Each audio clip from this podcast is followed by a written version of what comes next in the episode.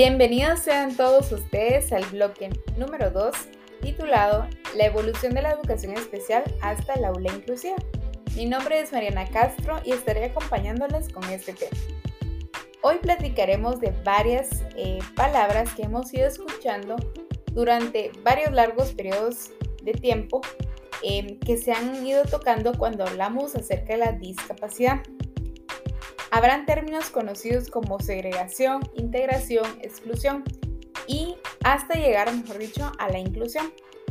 Hoy te platicaré cómo es que eh, es el transcurso de la exclusión hasta la inclusión dentro de la discapacidad. Primero que nada, debemos recordar que la discapacidad siempre ha sido un objeto de exclusión. Inicialmente, las personas eran apartadas, escondidas aisladas de la sociedad.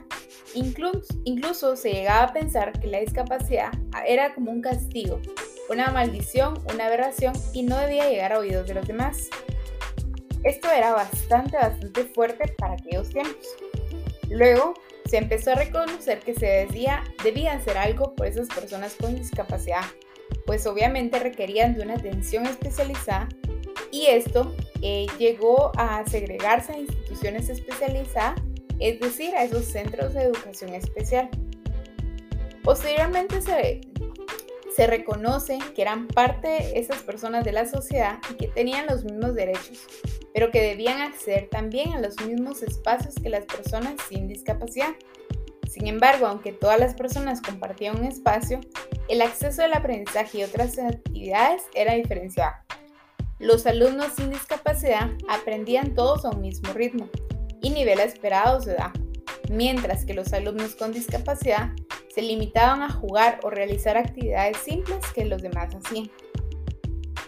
Hoy estamos en el proceso de dejar atrás la integración para consolidar la inclusión. Debemos reconocer que el sistema educativo es el que debe estar diseñado y estructurado de tal forma que le permita a todas las personas aprender aprovechando siempre sus fortalezas y capacidades al máximo. Gracias a esto y a estos pensamientos nuevos que fueron surgiendo a través de la discapacidad, se ha creado un marco legal que ha permitido que el concepto de educación especial se evolucione hasta lo que conocemos el día de hoy. Primero que nada, en el año 1948 se hizo la Declaración Universal de los Derechos Humanos.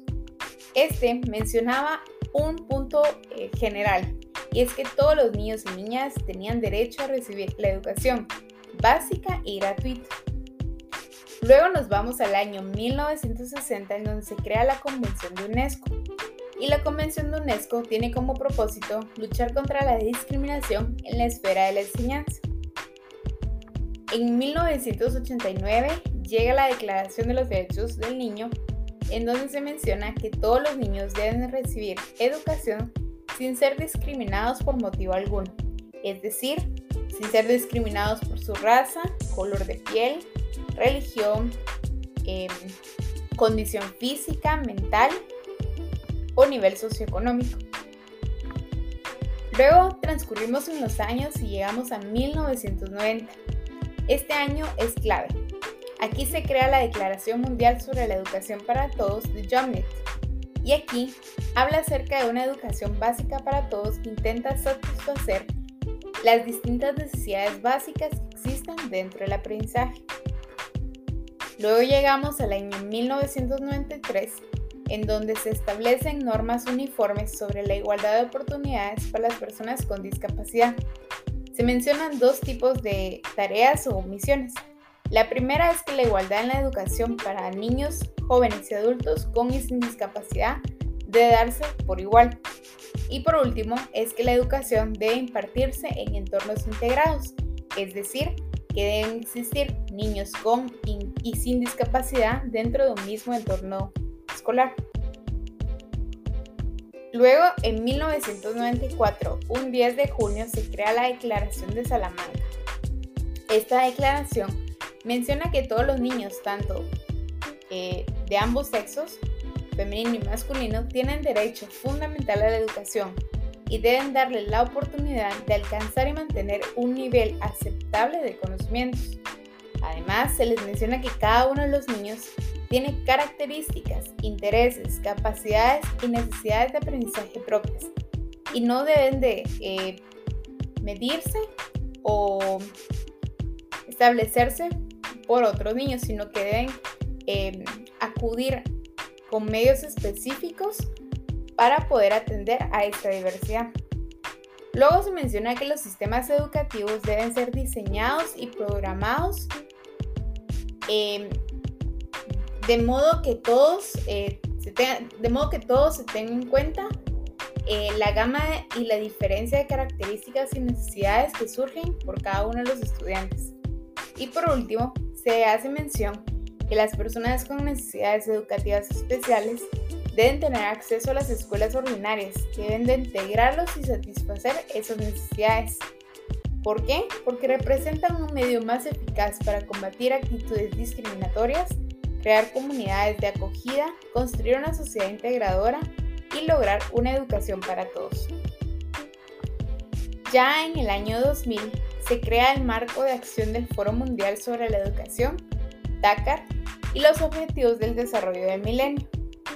Este marco de acción prevé extender y mejorar la protección y educación integral de la primera infancia, especialmente a aquellos niños vulnerables y desfavorecidos.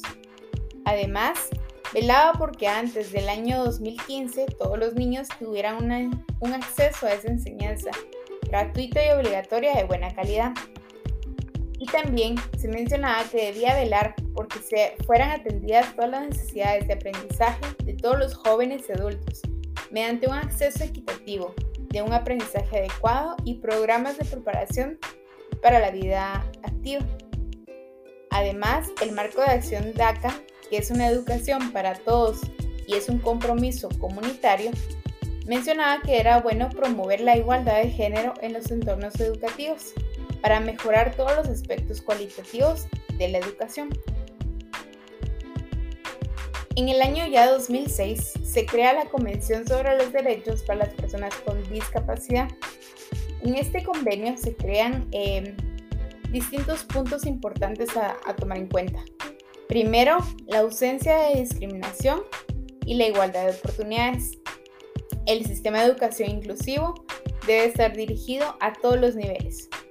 Luego, que la educación primaria fuera inclusiva, que la enseñanza a lo largo de la vida con miras a desarrollar plenamente el potencial humano y en el sentido de la dignidad y la autoestima. Además, se mencionaba que debíamos reforzar el respeto por los derechos humanos, las libertades fundamentales y la diversidad humana.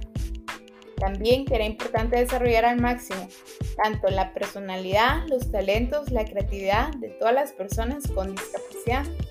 Y por último, se debía hacer eh, con efecto la participación efectiva de las personas con discapacidad en un entorno o una sociedad libre con el objetivo de la plena inclusión.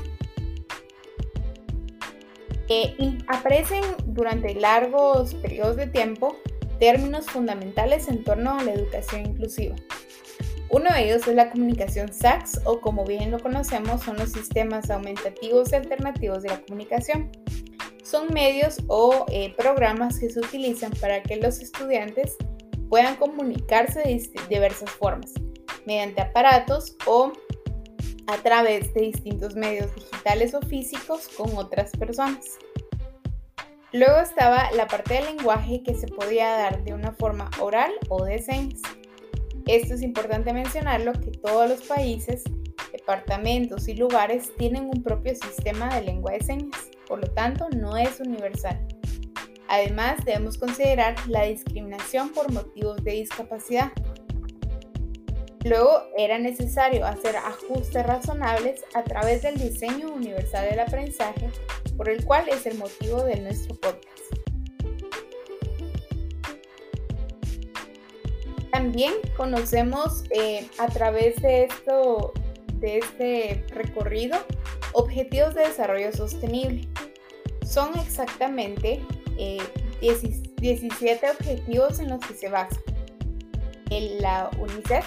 Entre ellos está el fin de la pobreza, el hambre cero, la salud y bienestar, la educación de calidad, la igualdad de género, el agua limpia y saneamiento, la energía asequible y no contaminante, el trabajo decente y crecimiento económico, la industria, innovación e infraestructura, la reducción de las desigualdades, las ciudades, comunidades sostenibles, la producción y consumo responsable, la acción por el clima, la vida submarina, la vida de ecosistemas terrestres, paz, justicia instituciones sólidas y por último, las alianzas para lograr todos los objetivos anteriormente mencionados. Por tanto, es necesario mencionarles que dentro del marco legal a nivel internacional se ha desempeñado un rol esencial en la evolución de la educación especial. En este marco legal se logra presentar normas, parámetros y condiciones que año con año deben fortalecerse para garantizar esa meta máxima que todos tenemos, la educación. Espero que te haya gustado este segundo episodio. Si conoces más información, te invito a visitar la página de la UNICEF para conocer más acerca de la evolución de la educación especial hasta el aula inclusiva. Nos vemos en una próxima. Hasta pronto.